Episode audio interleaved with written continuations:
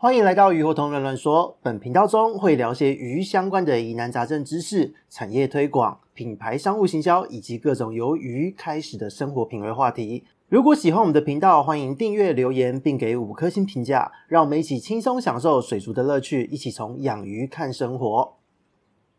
Hello，大家好，这里是鱼活同人乱说的梧桐，我们又见面了。连续假日结束了，有没有觉得很厌世啊？各位，以我个人来讲，在假日的前两天还有出去见见朋友。那到了六日的时候，基本上都是处于一个睡死的状态，吃饱睡，睡饱吃，累了就睡，想睡就睡。那睡了整整两天的时间，真的心情非常的好，整个人的皮肤都亮起来哦，非常的赞。那以今年来说呢，我们下一次的连续假日会是在中秋节九月份的时候了。那这个人生只能说非常的困难哦，只能希望大家打起精神，好好面对现实吧。如果觉得烦闷，不妨就是看看鱼，然后呢放松一下，喂喂鱼饲料，跟鱼互动一番，都是一个很好让自己舒压的方式哦。那当我们劝世完成之后呢，就来继续讲我们今天的主题了。上一次呢，在鱼类的饵料话题哦，有许多的朋友都给了非常非常好的回馈。那说碰到有人把饵料鱼拿去家用的冰箱冷冻时，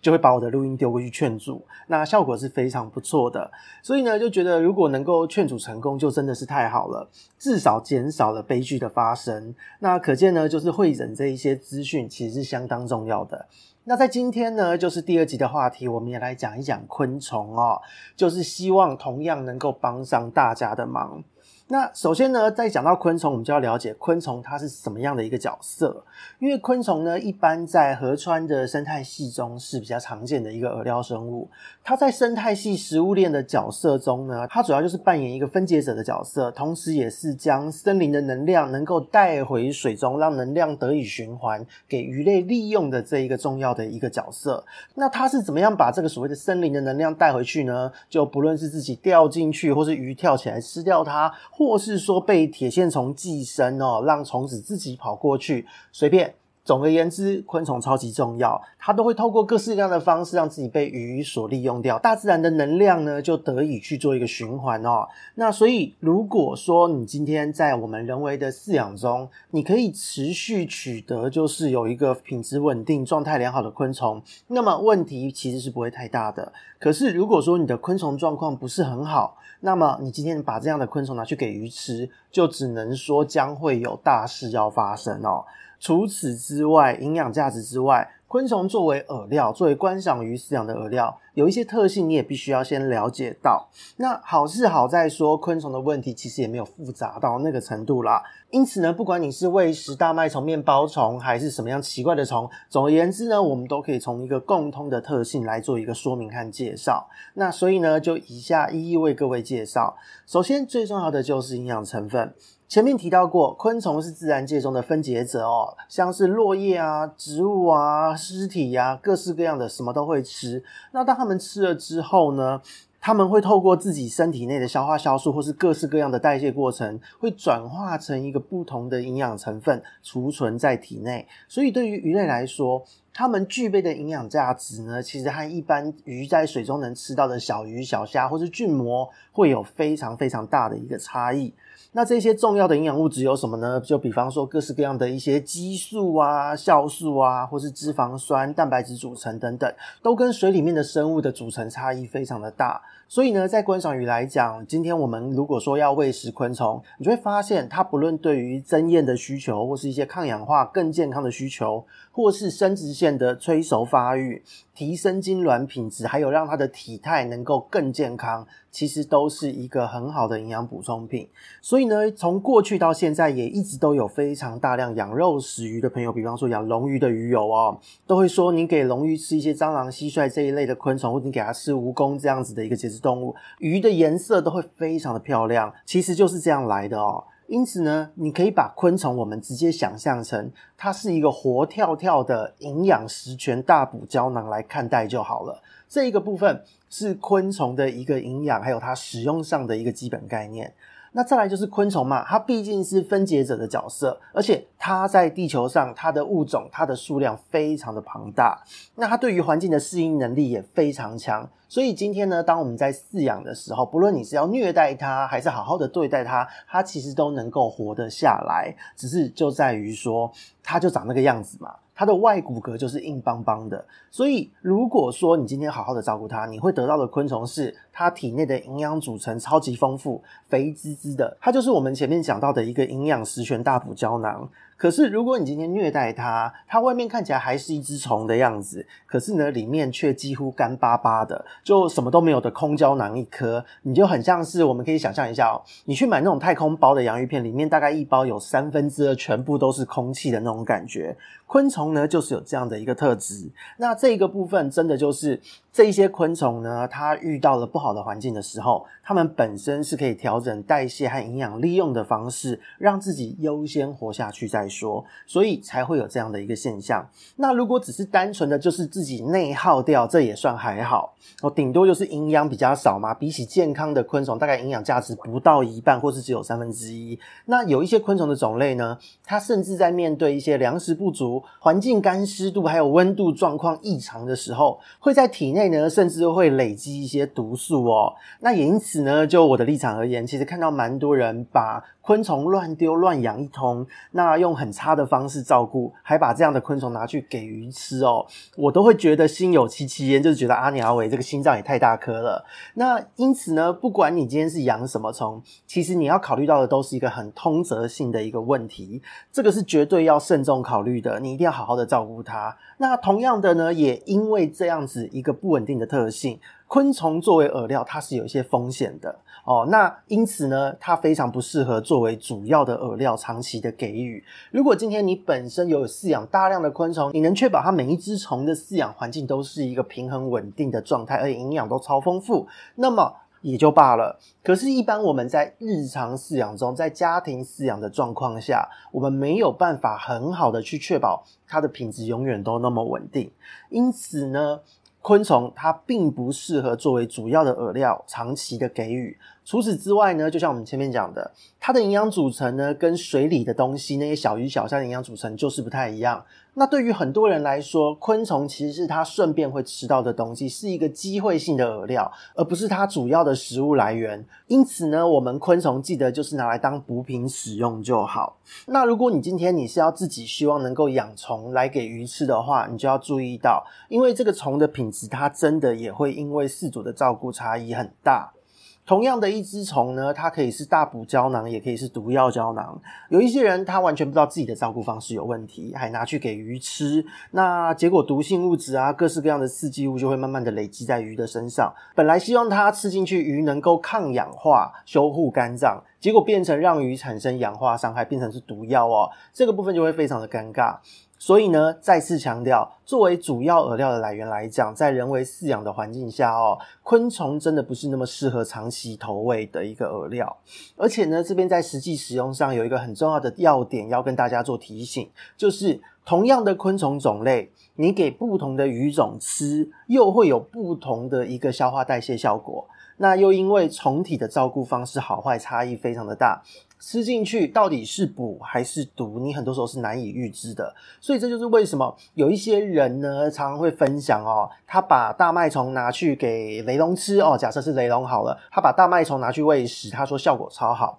有一些人呢，他同样哦。他把大麦虫拿去给雷龙吃，然后就说鱼吃完之后肠炎翻肚，其实就是这样的一个原因哦。同样的虫种，不同的照顾方式就会有完全不同的结果。更何况呢，不同鱼种它的消化吸收率也会有差异。所以呢，作为饵料来说，为什么会强调它只能作为营养补充胶囊，而不能作为一个主要的饵料来源？因为它的不稳定性就会是一个这么大的一个麻烦点了。那如果说你听完还是很想喂食昆虫，很想作为补品来使用，那么我们这边也要提醒你几个观察的重点。如果呢，你今天把虫拿回家，你自己想要做一个饲养、做滋补，再来做投喂，这是完全没有问题的。可是呢，到底要去选哪种虫来跟你的鱼配合呢？而且吃了之后有好的消化率跟吸收的这个作用呢？这个部分就是要靠观察了。观察的重点其实就是看鱼的排泄物。如果你今天呢，你把虫子丢下去哦，因为大部分的中上层水域的一个中大型鱼、肉食性的鱼类都会吃，甚至杂食性的鱼类哈，杂食偏草食的也都会吃。这个部分是虫子本身就具有那么强的一个诱惑力哦，这是很正常的。可是呢，你吃完之后，你一定要观察它的排泄物。如果呢，今天鱼吃了从，下午或是隔天，你就发现水面上有一层油哦，在反光，或是呢，它的排泄物里面有昆虫的渣渣、昆虫的外骨骼还没有消化完成，那就麻烦你要换一种虫。这代表你的鱼跟这个虫本身感情不太好哦，不太合。那就比方说，像前一阵子非常热门的昆虫就是黑水虻。黑水虻呢，它其实就是一个整只虫下去，大部分鱼种来讲都很难消化的一个昆虫。可是呢，如果你有办法取得这一个虫它的这一个精制后的一个产物，那你把它混合在饲料中去喂食，它就会有很好的成效。所以呢，昆虫它其实是一个非常百搭的一个生物哦。那我们一般饲主不会做到这个工序，我们一般一定就是把虫养肥，把营养给它吃，就把它拿去给鱼吃了。所以呢，我们就讲平常你好取得的昆虫为主，以蟑螂啊、蟋蟀这一种我们在水族馆都买得到的东西来讲。它对应的是中上水层大型鱼种来说，其实如果你昆虫有好好照顾的话，鱼都会有很好的吸收利用的效果，这个部分没有什么问题。那如果说同样是好取得的，你会买得到的有大麦虫和面包虫这两种虫呢，其实中大型鱼也可以适时的补充，可是要注意哦，吃太多的话，水面一定会油滋滋的。这个部分是大麦虫、面包虫的一个特性，所以呢，基本上只要你有好好的照顾昆虫，其实当你喂食之后，你都可以透过排泄物来判断昆虫的饵料跟你的鱼合不合得来，这是一个很重要的判断依据。那至于其他的注意事项呢，就是要提醒一下，喂食昆虫非常好，当营养补充非常棒，可是请你千万不要拿路边的死虫或是活力不佳的虫来喂食，因为一个是寄生虫问题，再来就是在都市区中哦，因为都市区动不动就在消毒，那有一些昆虫能在这样子的环境中活下来，其实它都已经有一些抗药性的存在了。所以这个部分就是我们要特别注意到，你如果在都市区随便乱抓虫、乱捡虫拿去给鱼吃，那么不小心可是会让你的鱼爆肝的哦。那自然呢，就是也超级不建议，因为这一个部分其实蛮多的鱼友都有来问这件事哦，非常不建议就是拿水沟跑出来的蟑螂。或是家里面抓到的一些美洲大蟑螂来丢，因为呢，这一些蟑螂它们其实到了现在体内的抗药性都非常的强，搞不好你今天捡到的时候，它就已经都有一堆蟑螂药在它体内了。因此呢，提醒各位鱼友们，在使用昆虫的时候，真的要谨慎一点。那倒是说，如果你今天是养一些小型鱼，你用电蚊拍拍到电到的蚊子，你给小鱼吃是还不错的。可是呢，如果你今天是用蚊香啊之类的，把这一个所谓的蚊虫给它弄死掉了，就请千万不要拿来给鱼吃。鱼对于这一些毒素的耐受度哦，透过这个毒素胶囊，昆虫这个毒素胶囊的这个耐受度哦，和鱼的种类还有体型大小有关。因此呢，也许你吃一两次没有事，但是给多了，迟早会出事。是，所以呢，这边就是要特别注意到的部分。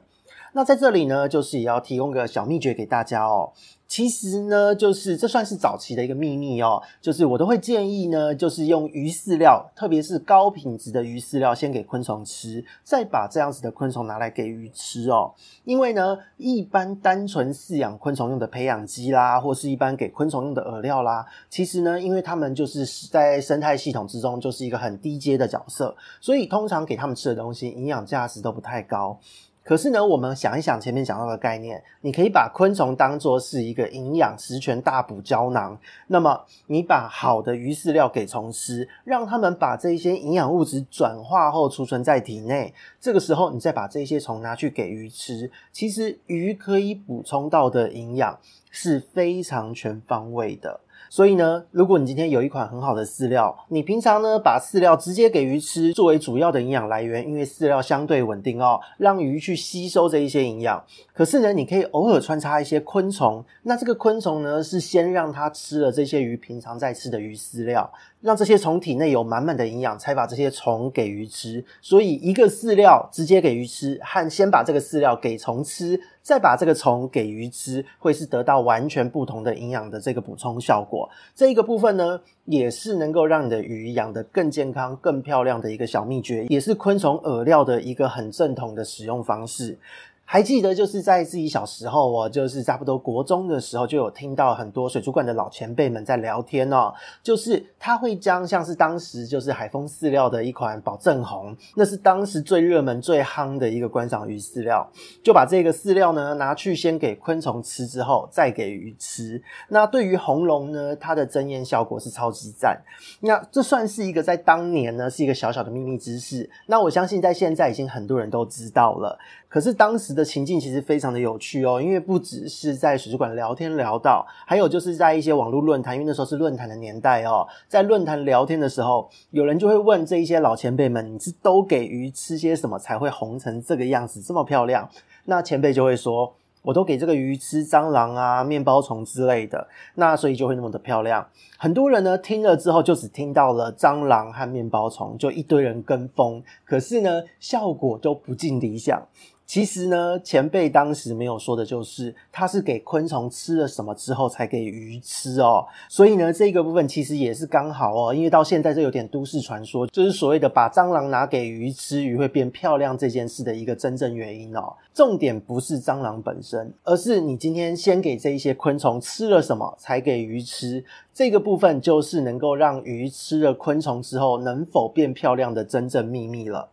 因此呢，介绍到这边，其实昆虫的饵料超级多种，常见的就是大麦虫、面包虫、黑水虻、樱桃蟑螂、果蝇这一些等等的。那这一些昆虫饵料的共同特质，都是如同我们前面所说的全部的内容。那但是呢，也有一些昆虫的饵料不是这么推荐大家使用，特别就是蝇蛆，就是苍蝇的幼虫蛆蛆哦。那因为呢，它的营养价值相对来讲低一点，而且呢，它的体组成非常不稳定，因为它是随便吃什么都能活，它的体组成真的不稳定到一个爆炸。加上呢，它的生命周期短，你今天养没有多久，它就变成苍蝇了，这个是非常不推荐的。那也有人来问过，可不可以把这些昆虫冷冻保存，用冷冻饵料的方式来做提供？这个部分呢，其实也非常的不推荐。它既然是一个活体的胶囊，你就让它活生生的就好。因为激素、酵素这一些很微量的一些营养物质呢，你在透过冷冻和解冻的这个操作过程中，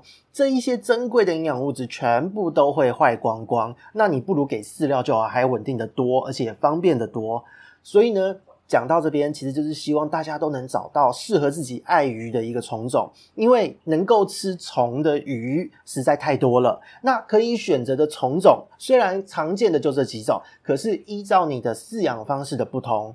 结果也会完全不同。因此呢，这个部分只能提醒大家自己多多尝试哦，这个非常的重要。所以呢，这一集我们在这边稍告一段落。下一次呢，我们再来继续帮大家建立饵料的观念哦。那我们这边是鱼活通乱乱说，我们下次见，拜拜。